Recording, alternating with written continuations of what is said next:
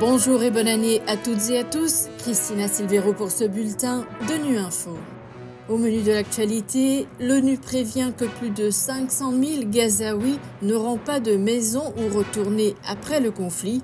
Les travaux de la Commission centrafricaine de vérité, justice, réparation et réconciliation avancent à Bangui.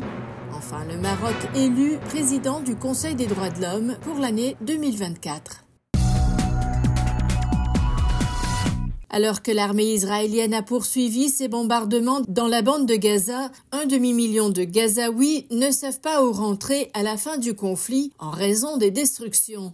C'est l'avertissement lancé ce mercredi par le Bureau des Nations Unies pour la coordination des affaires humanitaires. Les précisions de Jérôme Bernard. L'ONU prévient que plus de 500 000 habitants de Gaza n'auront pas de maison retournée après le conflit et beaucoup d'autres ne pourront pas y retourner immédiatement en raison de l'ampleur des dégâts causés aux infrastructures environnantes ainsi que du risque posé par les restes explosifs de guerre. Selon un décompte effectué le 7 janvier, 69 000 logements ont été détruits ou rendus inhabitables dans la bande de Gaza. Plus de 290 000 logements ont été endommagés. De plus, 90% des bâtiments scolaires sont utilisés comme abris pour les personnes déplacées et ont subi des dégâts plus ou moins importants. Comme pour aggraver les choses, les abris sont extrêmement bondés. Selon l'ONU, il y a une forte pénurie de tous les articles de première nécessité pour les personnes déplacées à l'intérieur et à l'extérieur des abris. Les abris de fortune construits par les personnes elles-mêmes sont fabriqués à partir de matériaux de récupération et ne sont pas adaptés aux conditions météorologiques actuelles. Les tentes et les abris de fortune autoconstruits sont surpeuplés plus de 15 personnes vivant dans une même tente. Cette situation expose les personnes déplacées à des conditions insalubres et à des maladies transmissibles.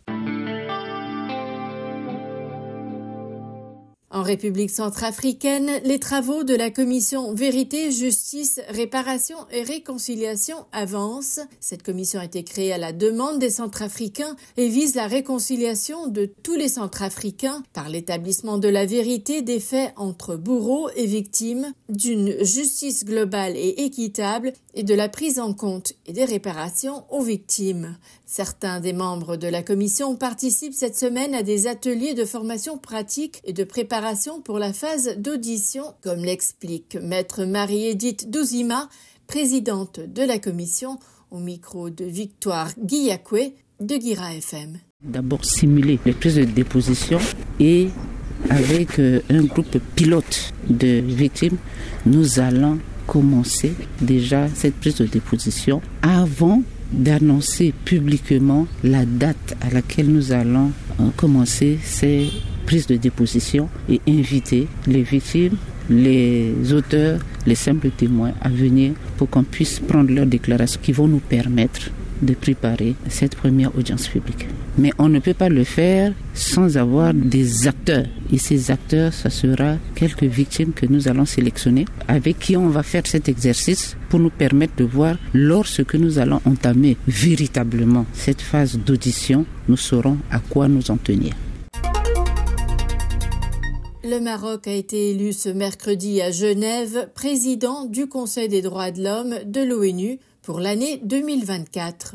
Lors du scrutin secret pour la présidence tournante du Conseil, qui cette année revient au continent africain, l'ambassadeur marocain Omar Zniber a en effet remporté 30 votes contre les 17 reçus par son homologue sud-africain, l'ambassadeur Msholisi Nkosi. On écoute les propos de l'ambassadeur Zniber à l'issue de son élection. C'est à la fois pour le Royaume du Maroc et pour moi personnellement un honneur que d'avoir été élu à la tête de notre auguste Conseil pour ce 18e cycle post-revenant à l'Afrique.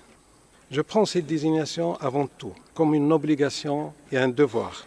Le devoir pour moi, en parfaite concertation et coordination avec les membres du bureau, d'œuvrer afin de vous servir et de répondre aux exigences de notre travail commun, si important et si fondamental, celui de la promotion du respect et de la garantie des droits humains tel qu'universellement reconnu. J'assumerai cette fonction en étant pareillement ouvert et disponible à toutes les composantes de cette instance, que ce soit les États membres, les membres observateurs, les groupes régionaux, la société civile, ainsi que tous les organes onusiens et toutes les autres parties prenantes dont le rôle est très significatif pour les travaux du Conseil des droits de l'homme. Voilà, fin de ce bulletin de Nu Info. Merci de votre fidélité. À bientôt.